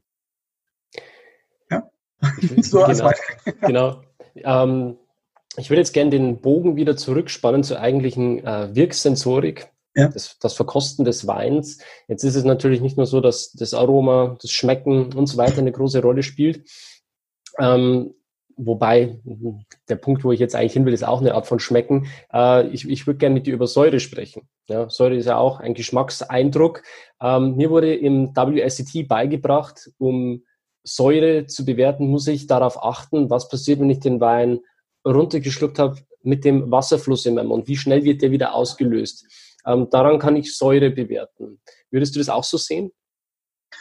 Also vielleicht fangen wir von an. Und, ähm, Säure ist erstmal ähm, ein Energieträger für die Rebe. So. Und Säure ist ein, kann man messen mit einem pH-Wert. Das heißt, je mehr Wasserstoffionen in so einer Lösung drin sind, in so einem Wein drin sind, desto saurer schmeckt das Zeug. Ähm, Säure macht erstmal, oder die Biologie, ich denke, das muss man vielleicht auch wissen beim, beim Beurteilen, will immer einen Ausgleich machen. Also der, wenn das ein Überfluss jetzt an Säure ist, dann wird es eben saftig, weil der Trigeminus, dieser Nerv, der darauf reagiert, der sagt, oh, Vorsicht, sauer, das ist zu viel sauer, also muss ich verdünnen, deswegen wird da diese Sublicularis, also diese unter Speicheldrüse, die wird angeregt, eben Speichel zu produzieren, Wasser zu produzieren, um die Säure eben aufzuheben.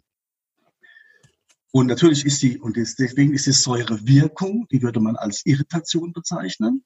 Und die Säureart, das heißt, wie das schmeckt, also das ist eine Äpfelsäure anders schmeckt wie eine Weinsäure, ähm, wird viel geforscht. Und wir wissen aber in der Neurologie, dass zum Beispiel der Trigeminus ist der Nerv, der den vorderen Teil der Zunge innerviert, deutlich zehnmal schneller ist als zum Beispiel der Vagus.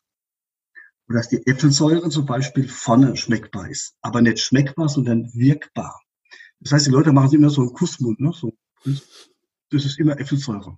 Mhm. Und wenn die grinsen, wenn es hinten schmeckt, hinten wirkt, ist Irritation, dann ist es Vagus betont, dann ist es eben langsam. Es dauert auch länger, weil es nicht, weil es hinten ist, sondern weil der Vagus so lahm ist. Ja? Dieser Nerv ist ein Stammhirnerv und der andere ist ein, ist ein Großhirnerv. Und die beiden Säuren wirken. Eine wirkt hervor, da frage ich nicht warum, weiß ich nicht, liegt an der Dissoziationsverantwortung und mit dem vorhandenen Kalium ist es sicherlich nochmal eine andere Variante. Aber vorne und hinten, das ist ein wichtiger Punkt bei der Säure. Und wenn da, egal ob du jetzt viel Äpfel oder viel Weinsäure hast, die Frage ist, wo kommen die her, ähm, wird dieser Nerv darauf reagieren und wird es saftig machen. Und generell heißt es immer, das ist auch wieder so eine europäische Geschichte, dass die Äpfelsäure immer die Unreife ist. Aber im Cool Climate gehört die einfach dazu. Und die Äpfelsäure wird halt deswegen behalten, weil die Nächte im Cool Climate einfach kühler sind. Da wird diese Säure nicht veratmet und die bleibt im Wein enthalten. Schönes Beispiel ist dann, wenn du dann einen BSA machst. Das BSA heißt ein biologischer Säureabbau. Das heißt, die Äpfelsäure wird umgewandelt in Milchsäure. Und das heißt ja immer, dass die sehr mild wäre. Hast du mal Milchsäure probiert? es ist der Hammer. Die ist alles andere. Die schmeckt weniger sauer, aber die macht ein Mundgefühl, da fallen dir die Ohren ab. Ne? Wow. das heißt, wenn du jetzt viel BSA in einem Wein hast, also viel Milchsäure, Und die Wirkung von Milchsäure ist ganz klar, dieses gibt so ein Mittelteil, das heißt Classophorum geos, dieser Nerv. Ähm, und der macht dir ein ganz intensives Mundgefühl. Das heißt, wenn so ein Sancerre oder so ein Loire-Wein oder auch ein Riesling eben möglicherweise einen Teil BSA gemacht hat, also hat Äpfelsäure, Weinsäure und eben Milchsäure, dann wird diese Beurteilung eine ganz andere sein, als wenn du nur Äpfel oder nur Wein, Weinsäure hast. Deswegen sind große Riesling, wenn man das vergleicht, haben alle Rieslingarten, haben alle, weil diese Rieslinge, diese Säurearten sind überall vorhanden. Will heißen, je mehr es unterschiedliche Säure schmeckbar und fühlbar ist, desto besser wirst du das beurteilen. Hm. Das gilt für Gerbstoffe, das gilt für Aromen, das gilt für Süße, das gilt für alles. Je mehr Nerven an, beteiligt sind an diesem Prozess, also die Lampen angehen, heißt, sage ich immer, da wirst du es gut finden. Mhm. Also das heißt, du schaust dir nicht nur an, hat der Wein viel oder wenig Säure, sondern du schaust dir auch die Säurequalität dann nochmal an. Die Art der Säure und ob sie dann zum Beispiel, auch viele fangen jetzt im Klebermantel an zu säuern. Ne? Hm. Da wird Säure dazugesetzt, weil das für ein gewisses Klientel angeblich gut ist. Aber wenn ich halt, wenn ich halt jetzt in Sizilien bin oder in Südspanien und machen Trebbiano oder vielleicht auch ein Aire oder irgendwas anderes. Und äh, der hat zu wenig Säure, einen pH-Wert von, von 3,8, dann kriegt ein Winzer kriegt graue Haare, ja. Und da hat, wird dann die Säure eingestellt. Aber somit ist das ganze Terroir dahin. Es ist so ein massiver Eingriff in diesen Wein. Und du merkst es auch, dass das nicht reinpasst, weil das Aroma ist eine andere die Erwartungen sind andere, das Mundgefühl ist ein anderes, die Mineralik ist eine andere, ja, und du reißt das ganze Gefüge auseinander. Und es sind fünf, fünf Säuren dürfen verwendet werden. Das ist Äpfelsäure, Weinsäure, Zitronensäure, Äpfelsäure und Ascorbinsäure. Die dürfen dem Wein zu, zugesetzt werden. Und wenn man das tut, verändert man das Terroir enorm. Und da bin ich so vielleicht auch Traditionalist und sage, ey, lass es doch so sein, wie es ist. Die Natur übt seit 40 Millionen Jahren. Das ist doch interessant, auch wie es sich im Klimawandel verändert. Ja? Lass uns das doch beurteilen, so wie es ist. Wir können es eh nicht halten. Ja? Wir hätten es vor 50 Jahren hätten wir anfangen müssen, Klima ähm, zu verändern oder klimasparende CO2, wie auch immer. Aber wir, nun haben wir das Problem, dass wir an der Mosel Weine haben mit 13,5 Volumenprozent und deutlich weniger Säure. Also ist es auch wieder hier eine Frage der Lage, wie ich einen typischen Mosel-Riesling hinkriege. Und es ist weg von der Sonne, weg von der Hitze. Ja, das ist auch ein Thema, da können wir uns mal in einer anderen Folge nochmal vertieft äh, unterhalten. Ich glaube, das gibt auf jeden Fall genügend Stoff, um da eine komplette Folge draus zu machen. Ähm, jetzt lass uns vielleicht noch über das Tannin sprechen. Jetzt haben wir Aromen, wir haben, Tan äh, wir haben Säure besprochen und jetzt ist natürlich auch ähm, der Gerbstoff, das Tannin die Phenole im Wein, wo du, glaube ich, in die Haptik dann reingehst, auch ja. ein sehr interessanter Punkt. Ähm, wie analysierst du das Tannin? Tannin. Ähm, auch da wieder, also wenn ich dazu weit aushole, dann muss man gleich sagen, nee, komm, jetzt machen wir hin. ähm, also vielleicht auch so Mengen, dass man vielleicht auch, wenn man jetzt zuhört, dass man so das Gefühl kriegt für eine gewisse Menge. Also wir haben bei, wenn wir über Aromen reden, reden wir über roundabout 1000 Aromen Weinglas. Wenn wir drei, vier, fünf Aromen aufzählen, sind es halt nur ganz, ganz minimale Geschichte. Also 1000 Aromen. Wir haben Säuren, haben wir fünf. In der Kombination, wenn du das fünf in die Potenz hebst, hast du ganz, ganz viel unterschiedliche Säurewirkungen und säureschmeckbare Varianten. Das gleiche auch bei der Süße. Beim ähm, Gerbstoff oder bei den Phenolen, das sind ja die sekundären Pflanzenstoffe, um das Bild dazu machen, also alles, was wächst, Pflanze besteht, die nimmt die Stickstoff aus dem Boden, sie ja, den, den Mitochondrien wird Energie produziert und sie wächst und dieses Gebilde, was man dann eben anfassen kann, die Blätter, die Rinde, die Trauben, die Kerne, alles das besteht aus einem sehr, sehr großen Anteil natürlich aus gewachsenem Material aus Phenolen. Und diese Phenole ähm, wirken alle antioxidant, weil die haben extrem hohe Energie, Bereiche. Das heißt, da ist ganz viel Sonnenlicht drin gespeichert. Und diese Phenole ähm, kann man, das sind 300 an der Zahl im Wein. Und die kann man erstmal aufteilen in unreif und in reife. Die unreifen, die nennt man nicht Flavonoid und die reifen nennt man Flavonoid. Der Unterschied ist der, dass die Nicht-Flavonoiden, wenn die noch unreif sind, eben grün sind, also grüne Pflanzen, grüne Kerne, alles das, die können nicht miteinander reagieren. Und wenn die Flavonoid werden, wenn sie also braun werden, wenn aus einem grünen Stängel ein brauner oder ein gelber, ein gelber und dann ein brauner Stängel wird, wenn es verholzt, dann reagieren die miteinander, die werden reif. Man sagt ja auch von der Holzreife. Wenn die Kerne braun werden, redet man von der physiologischen Reife. Alles das, und dann werden die Flavonoide, dann fangen die miteinander zu reagieren. Vorher waren die Monomer und hinterher, wenn die miteinander reagiert, sind die Polymer. Und wir reden ja auch von Polyphenolen. Und Tannin zum Beispiel ist eigentlich immer ein flavonoides polymeres Phenol. Immer. Deswegen gibt es keine grünen Tannin. Grün im Sinne von unreif, weil Tannin per se so definiert ist, dass es immer ein reifes Phenol sein muss. Jetzt ist es so, dass diese Tannine ähm, ist nur ein kleiner Anteil dessen, was die Gerbstoffe in einem Weißwein oder in einem Rotwein machen.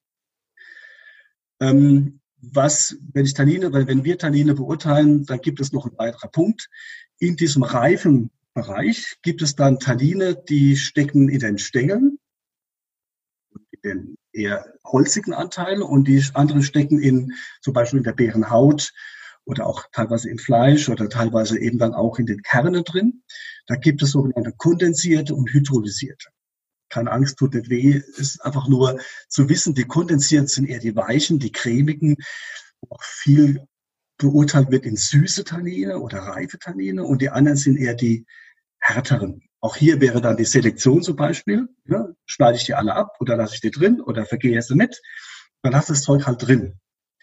Deswegen also unreif, kondensiert und hydrolysiert. Die drei wären für die Sensorik wichtig. Und je weiter du im Süden bist und je mehr Temperatur, und ich sage, dass zehn Tage zusammenhängt 33 Grad, dann wird das Zeug reif. Und wenn du noch länger wartest, dann werden sie kondensiert. Wenn du das erntest und das im Mund hast, dann sagen die Leute, oh, das ist ein schönes, zartes, weiches Tannin. Hm. Ja? Und je, wenn du, je weiter du im coolen Kleinen bist, auf einer höheren Lage bist und eine andere Säure dabei hast und schon wird es eben miteinander verwechselt oder miteinander zusammengeschmissen, einen Pott und dann kriegst du das zusammen. Ein Satz, diese Phenole, drei an Zahl, einige wenige, zwei, drei schmecken bitter, alle anderen sind astringent. Das heißt, es zieht sich zusammen der Mund. Und es wird ganz oft verwechselt, bitter und astringent. Und die Astringenz ist immer, deswegen heißt es auch Gerbstoff. Der Gerb früher diese Gerbstoffe auf Kuhhäute gemacht, um die Haut zu stabilisieren. Das heißt, die reagieren immer mit Eiweißen. Nimmst du zum Beispiel einen Rotwein im Mund und dann hast du Mundspeicheleiweiß und diese Proteine, die reagieren mit diesen Flavonoiden-Elementen. Dann, wenn man das ausspuckt, dann schwimmt manchmal so weiße Dinge oben rum. Das heißt, dieses Eiweiß, das passiert natürlich auch, wenn du ein Steak dazu isst oder wenn du eiweißhaltige Speisen zu einem Rotwein isst. Das Eiweiß wird aufgebrochen. Wenn es aufgebrochen ist dann ist es im Mund und dann zieht sich die Oberfläche zusammen, weil der Biologie sagt wieder, oh, Vorsicht, Gerbstoff, Mund zusammenziehen, Oberfläche verkleinern, ja, so Großhirn, Achtung.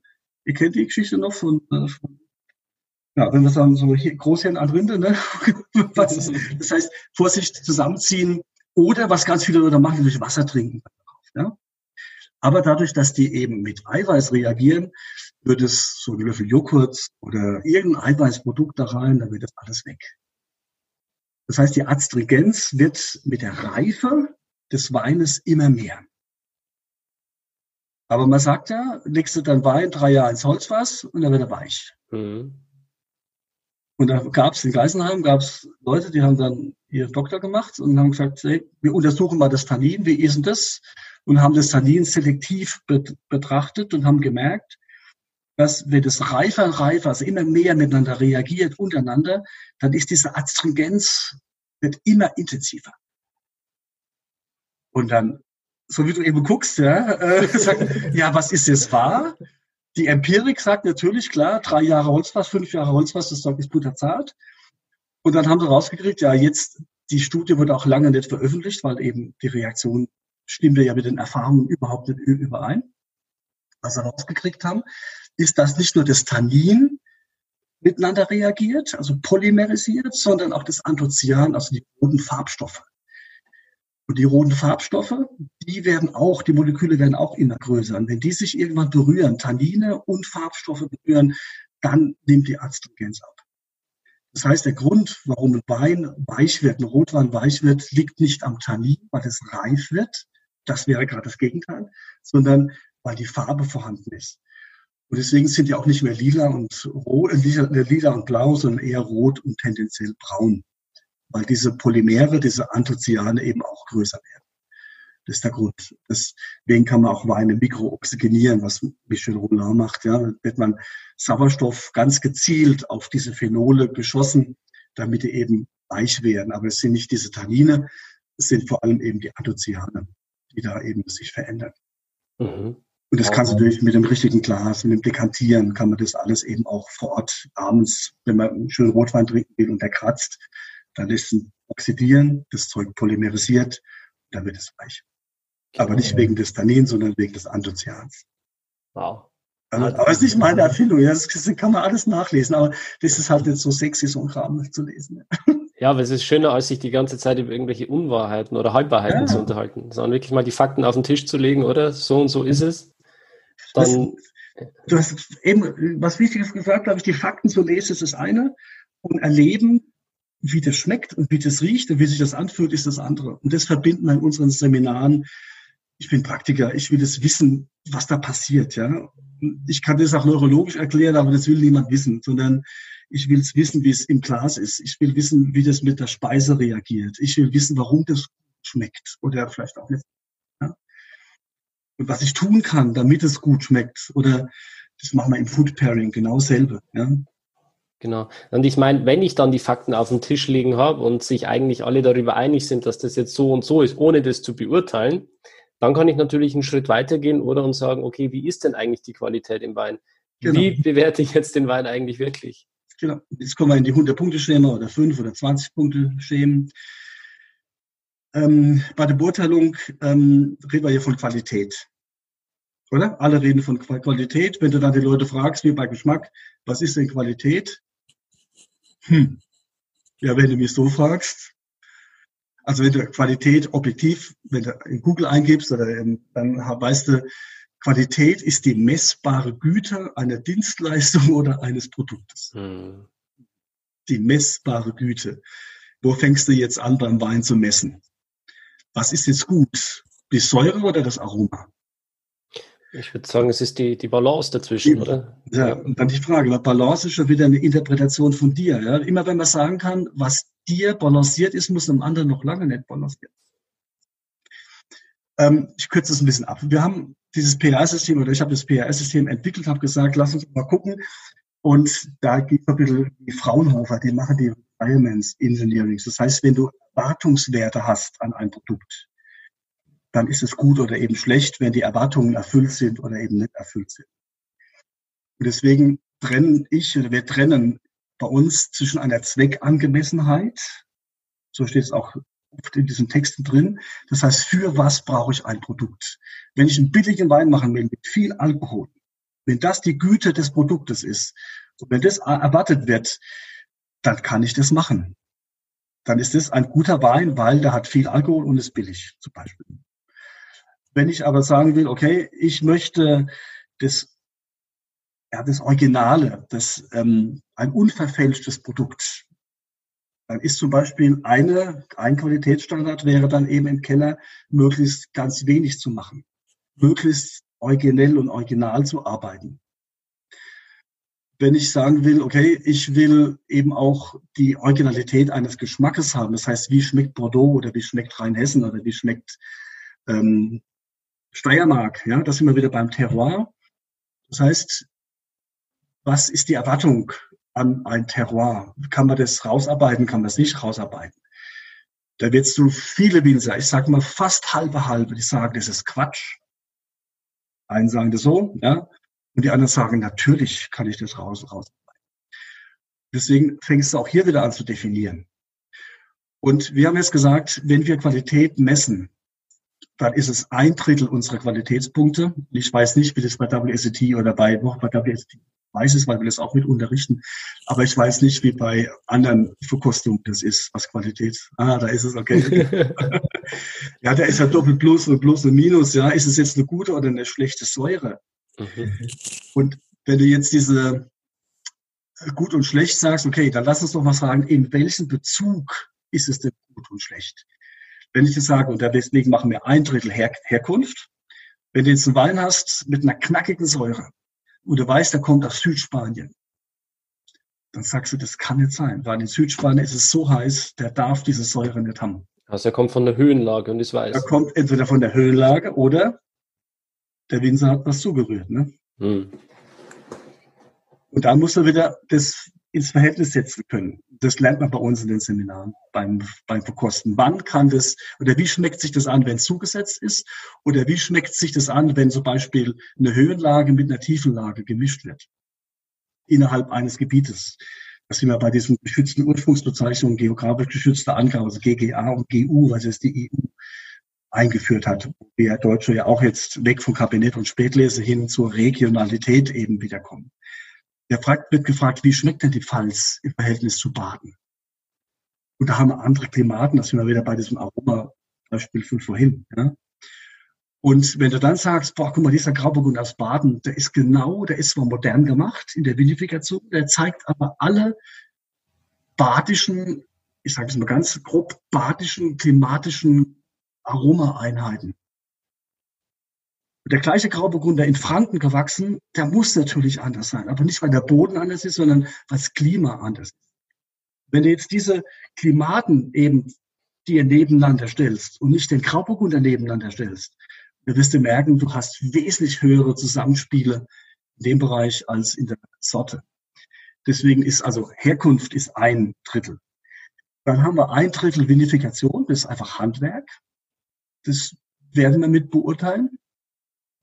Natürlich wird so jetzt die Frage bei Petnuts oder bei Naturweinen, wenn du den Schwefel weglässt, dann hast du da eine andere Geschichte drin. Und wenn ich das aber weiß vorher, liebe Verkoster, dieser Wein ist nicht geschwefelt, ist nicht filtriert. Der ist trüb und nicht wirklich fruchtig. Und wenn ich das weiß, dann kann ich das auch ins Verhältnis setzen. Und nur weil ich denke, dass ein Silvaner eben nach Frucht riechen muss, der ist aber gar nicht fruchtig, weil er ganz anders ausgebaut worden ist, dann ist es kein Grund, den abzulehnen, sondern zu sagen, im Verhältnis zur Identifikation ist das perfekt. Ja? Und das wäre die zweite Art. Und die dritte Variante wäre dann doch trotzdem die Trinkbarkeit. Das heißt, wie und wo kann man das letztendlich dann auch vermarkten, das Zeug. Deswegen ein Drittel Trinkbarkeit dabei. Jetzt geht es natürlich ins Individuelle wieder ne? oder in den Markt, an die Zweckangemessenheit. Ähm, dann äh, geht es natürlich wieder, ich sagte, ich bin ja niemand, der äh, glaubt, also schon irgendwie, aber halt nicht in dem Bereich. Und wenn man was weiß, dann sollte man einfach das über, überprüfen. Wenn man dann einfach mal so Trinkgewohnheiten mal durchmisst und sagt, was trinkt der Deutsche so? Oder was trinkt der Franzose? Oder was trinkt der, was trinkt man in Italien? Oder in der gehobenen Standardrestaurant? Oder ähm, was wird am meisten? Was ist der Mainstream? Und dann kann man einfach ganz klar sagen, ähm, wenn du dann diese Vinifikation hast, also modern zum Beispiel, im Stahltank, ausgebaut, dann sagen ganz, ganz viele Leute, ähm, ein guter Wein ist dann gut, wenn er wenn trocken draufsteht, süß drin ist. Das sagen wir nicht, sondern das ist die Erfahrung. Ne? Dann muss fruchtiges Aroma drin sein. Es muss eine relativ gute Dichte sein, also dieses Mineralik. Nicht zu viel, nicht zu wenig. Es darf nicht wehtun. Also muss eine ganze, du würdest es als Harmonie bezeichnen. Und eine leichte Restsüße, wie gesagt, trocken muss draufstehen, süß muss drin, drin sein und er muss stabil sein, muss sauber sein, klar sein. Das ist in Deutschland so. Wenn ich das in Deutschland eben verkoste für Deutschland, dann ist ein Drittel dieser Trinkbarkeit ist zum wenn ich aber weiß, es ist ein Naturwein und der ist sicherlich ganz speziell und sicherlich wird er nie in einem Discount liegen und der ist speziell für eine gewisse Zielgruppe und dann wird die Zielgruppe eben mit einberechnet. Das heißt, trinkbar für den Mainstream auf keinen Fall, aber für die gewisse Zielgruppe, die genau das erwartet, ist es perfekt. Deswegen sind ganz klar bei uns in den Verkostungen ist ganz klar angewiesen, ist der Wein reduktiv gemacht oder ist der oxidativ gemacht? Uns die Winzer an. Da geht es nicht, was ist besser, was ist anders und was ist falsch, sondern was ist anders. Wenn man das im Vorfeld weiß, dann kann man eben auch die Trinkbarkeit hinterher sehr einfach und sehr deutlich aufgrund von Erfahrungswerten, messbaren Werten eben auch zu. Und ähm, wie beurteilst du dann Weine in einer Blindverkostung, wo du überhaupt nichts über den Wein weißt, der dir schwarz quasi ins Glas eingeschenkt wird? Ähm, ich halte von, also wie in der Beurteilung, wie alle großen äh, wissenschaftlichen Elemente, je mehr du darüber ein Produkt weißt, desto besser kannst du es einteilen. Wenn du es dann so machst, und dann kommen wir eben in den Erfahrungsbereich. Und dann kommen wir das, was ich vorhin mal sagte, in die ableitende, nicht in die beschreibende Sensorik, riecht nach dem, schmeckt nach dem, sondern in die ableitende Sensorik. Das ist so mein Spezialgebiet. Ich finde es einfach so geil. Das heißt, du riechst rein und sagst, das ist da gewachsen, ist so gemacht und hat das und das und das, weil die Sonne und der Boden und viel geerntet und wenig geerntet und spät gelesen und selektiv gelesen. Das heißt, die ganzen prägenden Einheiten, wenn du das dem zuordnen kannst, dessen, was da im Glas ist, und dann kriegst du halt wie so ein Puzzle zusammengesetzt. Das heißt, da komme ich wieder aus der Medizin und sage, die Ausschlussdiagnose hilft da enorm. Also nicht, was ist es, sondern was ist es vor allem nicht. Stell dir vor, als Beispiel, du bist Arzt in der Emergency, also in der Notaufnahme, und da kommt einer und hält sich den rechten Arm. Da sagst du, oh, der hat sich wahrscheinlich nicht das linke Bein gebrochen. Ja? Das heißt, ein Riesling mit dem BSA ist mit Sicherheit keine moderne Machart. Das kann es sein, dass der Winzer das so wollte oder weil ihm das passiert ist. Und so baust du deine Puzzles auf. Ja? Und sagst, okay, wenn das so ist, dann ist das so, ist das so. Jetzt sind die, die Parameter, die passen aber nicht in das Bild. Jetzt hat er vielleicht was ganz anderes da noch reingemischt. Ja? Oder er hat noch was anderes gemacht so hast du halt mehr Tendenzen, wo du sagst, okay, der Wein ist so gemacht, kommt daher und aufgrund dessen ist es wahrscheinlich so, so oder so. Aber die Wahrscheinlichkeit ist halt immer ist nicht wirklich klare. Aber ich kann natürlich ganz für mich sagen, der Wein schmeckt mir, aber wen interessiert es, sondern ich, wir wollen ja einen objektiven Wert rausgeben und sagen, dieser Wein kann man für das verwenden oder er zeigt sein Terroir aufgrund des Aromas, des Tannins, der, wie auch immer. Und deswegen gibt's immer nicht die eine Sichtweise, sondern immer drei, vier, fünf Sichtweisen. Und das sollte man, glaube ich, auch von vornherein sagen, nicht mein Geschmack oder dein Geschmack ist wichtig, sondern dass wir uns einander verstehen. Und mhm. wir können beide von gut reden. Und ich denke, der Profi ist auch das, auch wenn es mir nicht schmeckt, kann es ein super guter Wein sein. Ja, und das das hake ich einigen Journalisten auch wirklich an, wo ich sage, nur das, was mir schmeckt, ist gut. Ja? Und das ist einfach arrogant und es ist nicht geschätzt dessen, was der Winzer macht, der die Winzerin macht. Ja, das ja. wird dem Ganzen nicht gerecht dann. Das wird nicht gerecht. Und das finde ich auch schade. Oder wenn man sich 30 Sekunden Zeit nimmt für einen Wein zu beurteilen, das ist einfach kurz, ja. Also wir lassen uns, wir machen ein PR-System, sagen wir, zehn Minuten, sollten wir uns über diese Inhaltsstoffe Gedanken machen. Wo kommen die her? Und ich bin Winzer und wie gesagt, ich renne auch das ganze Jahr durch den Weinberg und da kommt einer, sagt auch, und riecht rein, sagt, ach nee, das gefällt mir nicht, das ist, dem, dem fehlt die Frucht, das ist nicht schön, da gebe ich nicht, dem gebe ich wenig Punkte. Da reißt mir die Hutschnur, ja, weil, das sage ich, Junge, da geht er erstmal dahin, geh mal im Sommer da hoch auf den Hang und machst mal zwei Wochen Labarbeit, ja. Dann schmeckt's, kann's schmecken, wie es ist. Gut. das glaube ich ja. auch. Das ist einfach so dieses, ja, so ein bisschen mal die Ball flach halten, flach halten, weißt du, und mal erstmal so ein bisschen in sich gehen und wir reden von 17 Millionen Wahrnehmungen pro 0,3 Sekunden. Das ist das, was bei dir im Kopf passiert, wenn du Wein trinkst. Wow. Pro 0,3 Sekunden. Das heißt, das sind locker 60, 70 Millionen Inputs pro Sekunde. Wir sagen einfach nur schön mineralisch, feinfruchtig, satt im Abgang. Ja? Und das sollte man sich einfach ein bisschen mehr Mühe geben, glaube ich. Also, ähm, oder mehr, ich sag mal, ähm, ähm, ja, vielleicht etwas weniger vorausbrechend sein, sondern etwas zurückhaltender und äh, genau. erstmal drüber nachdenken, bevor ja. man was sagt. Aber ich, ich glaube trotzdem, dass die Mehrheit der Weintrinker sich da schon Gedanken drüber macht. Bin ich auch froh drüber. Das ist ja auch, man sagt ja, Weintrinker sind ähm, äh, Menschen mit einer hohen Bildung, Leute, die sich Gedanken machen, die versuchen, sich regional zu ernähren, die über den Tellerrand hinausschauen. Ja, ja, sehe ich Und, auch. Genau. Aber ich weiß genau, was du meinst mit, mit solchen ja. abgehobenen Menschen, die dann den Wein einfach, ja, und ich denke, auf der anderen Seite, wenn man sich da das Marketing anguckt und den Markt anguckt, das sind halt 80 Prozent werden halt über Discount verkauft. Ja? Also Weine, die nicht den Anspruch von Herkunft und Machart haben, sondern die müssen einfach lecker sein. Ich habe auch mal für eine sehr große Firma gearbeitet im Bereich bis 4,99, die Weine gemacht. Und das war vollkommen egal, wo der herkam. Das muss einfach nur trinken, das muss Spaß machen. Und ich denke, die Weinkultur in Deutschland ist eben eine ganz andere wie in Frankreich oder in, in Italien. Das hängt sicherlich damit zusammen, dass wir in Deutschland auch Weine alleine trinken. Also Weine werden in Deutschland für den alleine Genuss, Genuss gemacht.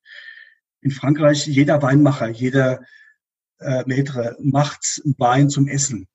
Da hat irgendwie eine Foie Gras oder irgendwie ein, ein, ein, irgendwas zum Essen im, im Hinterkopf. Ja, wenn du nach Frankreich gehst ins Restaurant, dann bestellst du was zum Essen, dann kommt das Sommelier, reicht den Wein dazu.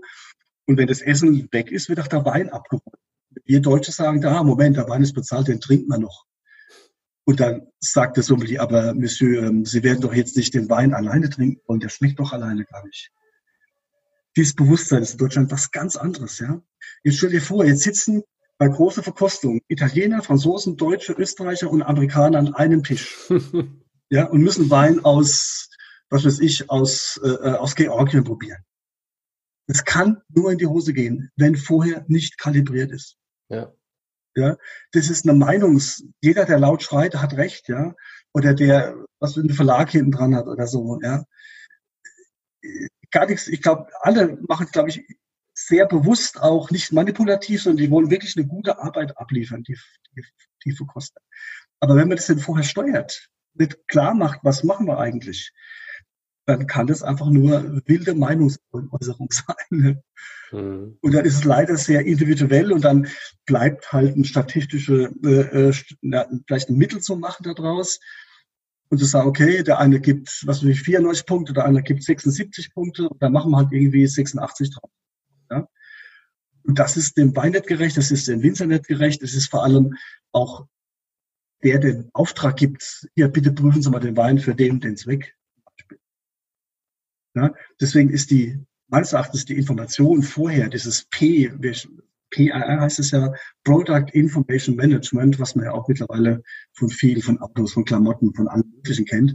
Also die Anforderungsprofile die müssen definiert sein. Und das hat was mit Analyse zu tun, das hat was mit Machart zu tun, also mit und wenn ich das weiß, der Wein ist für diese Machart gemacht oder für dieses Ziel gemacht, und dann kann ich es eben auch, wenn ich das weiß, was es bedeutet, eben auch beurteilen.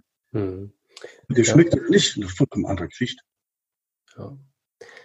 Hm. ja, ich sehe genau, was du meinst, aber es gibt halt auch so viele Schulungssysteme, oder? Ich, es gibt eine. Sommelier-Ausbildung, es gibt ein WSCT, ja. es gibt ein System. Vielleicht sollte man da schauen, dass man da trotzdem irgendwie wieder zusammenkommt, oder? Ja, also ich denke, die Mainz, das ist für mich auch, also mein System, sondern ich bin ja auch Dozent an der Weinschule in Koblenz und auch in Zürich und verschiedene anderen. Und ich sage nicht, dass unser das Beste ist oder das andere ist schlecht, sondern die Frage ist, was ist reproduzierbar, was ist nicht reproduzierbar, was ist Meinung, ähm, was wird vielleicht aus ganz anderen Gründen gemacht, vielleicht wird nur Geld damit verdient, ja, oder und das versuchen wir in den unabhängigen Schulen schon sehr darzustellen. Was ist die Absicht von dem oder was ist die Absicht von dem, was ist die Absicht von dem? Was ist Schule überhaupt? Ja? Wie kann man Wein lernen? Da gibt's halt unterschiedliche. Das sagt hier nur Parker ist gut.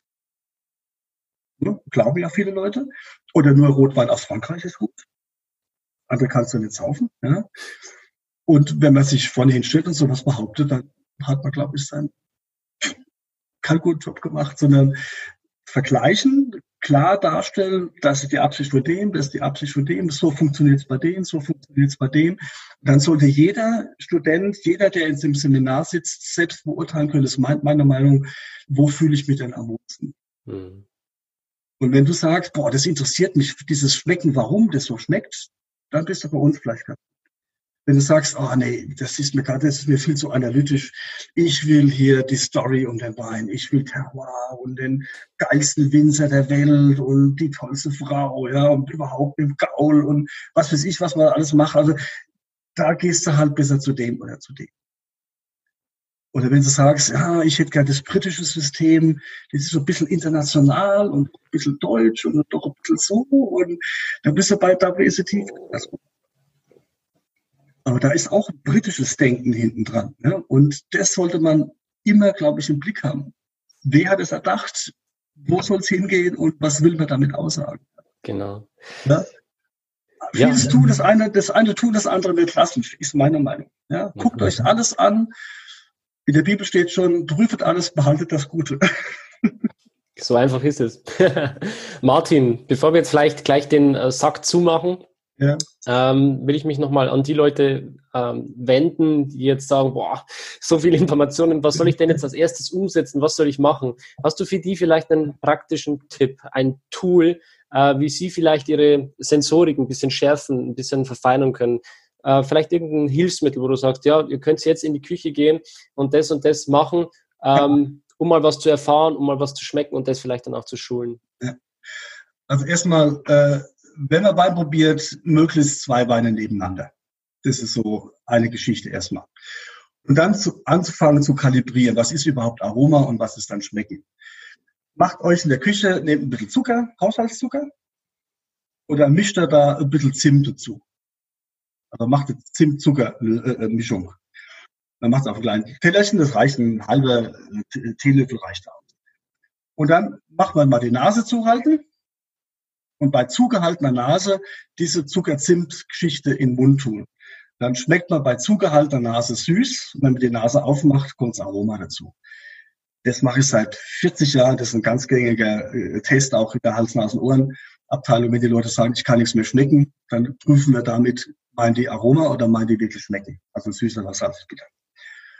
Das ist so ein erster Gag. Das kann jeder machen, ja. Und das, wenn man das zu Hause macht, mit Freunden macht, das ist erstmal, das heißt, das ist Aroma dann geht's Aroma. Das heißt, wenn man die Nase aufmacht, was dann eigentlich schmeckt, aber das eigentlich riecht, das ist und dann ähm, würde ich das gleiche machen, auch mit verschiedenen Säuren, mit verschiedenen, ähm, ja, mit verschiedenen Gemüse kann man das wunderschön machen. Dass man zum Beispiel mal eine Tomate aus Holland, eine Tomate aus Süditalien oder wenn man eine Biotomate mit einer konventionellen Tomate mal trennt, was macht ein Mundgefühl aus? Wie schmeckt sich das an im Sinne von fühlen.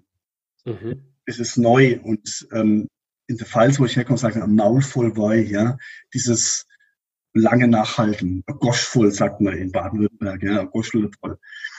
Oder die Weinkenner sagen, da hat Druck auf der Zunge, ja. Was macht es aus? Und dass man dann zum Beispiel ähm, diese Salzsäure-Geschichte macht, ganz bewusst. Und dann nehmt da bitte kein normales Bergsalz, sondern nehmt Fleur de Sel. Da sind so zwei, drei Prozent sind Kaliumchlorid und Magnesiumchlorid drin. Das macht die Reaktion mit diesem, mit diesem Zitronensaft. Macht man diesen Tequila-Effekt. Der Tequila lasst ihr dann weg. Das heißt, eher Salz im Mund nehmen, dann schmeckt es salzig. Das Neue daran geht mit eurer Zunge über die Zähne und dann fühlt sich das so ein bisschen rau an. Und dann nehmt ihr den Zitronensaft dazu und dann schmeckt das eine nicht mehr sauer und das andere nicht mehr salzig die Zähne fühlen sich an wie frisch geputzt. ja. Man könnte sich auch die Zähne damit Tequila putzen. So ist das, das wollte ich jetzt nicht sagen. genau. genau. Aber das sind so zwei kleine Einstiegsmethoden, wo man das eben machen kann, wo man zum Beispiel mit Gemüse, mit Salz und Säure ähm, absolut in Zähne setzen kann. Ja? Aber macht erstmal die beiden Tests, Zucker und Zimt, sauber und salzig, und dann äh, ist es ein sehr, sehr schöner ein Einstieg in die praktische Sensorik auf jeden Fall. Genau. Ja, vielen Dank für diese Tipps. Die kann jetzt jeder auf jeden Fall gleich umsetzen, nachdem er den Podcast angehört hat, ähm, um da auf jeden Fall auch praktisch dann ein bisschen was dazu zu lernen, nicht nur theoretisch. Und ja, Martin, ich bedanke mich ganz herzlich bei dir für dieses sehr, sehr, sehr interessante Gespräch. Ich habe zu danken. Ja, ich hoffe es mal. Ich habe nicht äh, die Ohren abgelabert. Absolut nicht, war wirklich hochinteressant. Und ich wünsche dir noch einen schönen Tag. Ich danke dir, ich danke euch und ja, viel Erfolg und viel Genuss bei dem ganzen Weinthema. Ja? Nicht zu analytisch, sondern es muss einfach auch Spaß machen und es muss eine ganz einfache Sache sein. Herzlichen Dank auch an dich, ja. Dankeschön für die Moderation. Danke, Martin. Tschüss. Danke. Alles Gute. Bye bye. Ciao. Schön, dass du dabei warst. Wenn dir dieser Podcast gefallen hat, dann bewerte mich auf iTunes. Wenn du Fragen hast oder mehr Informationen zum Thema Wein suchst, dann schau auf meiner Website wein-verstehen.de vorbei. Bis zum nächsten Mal.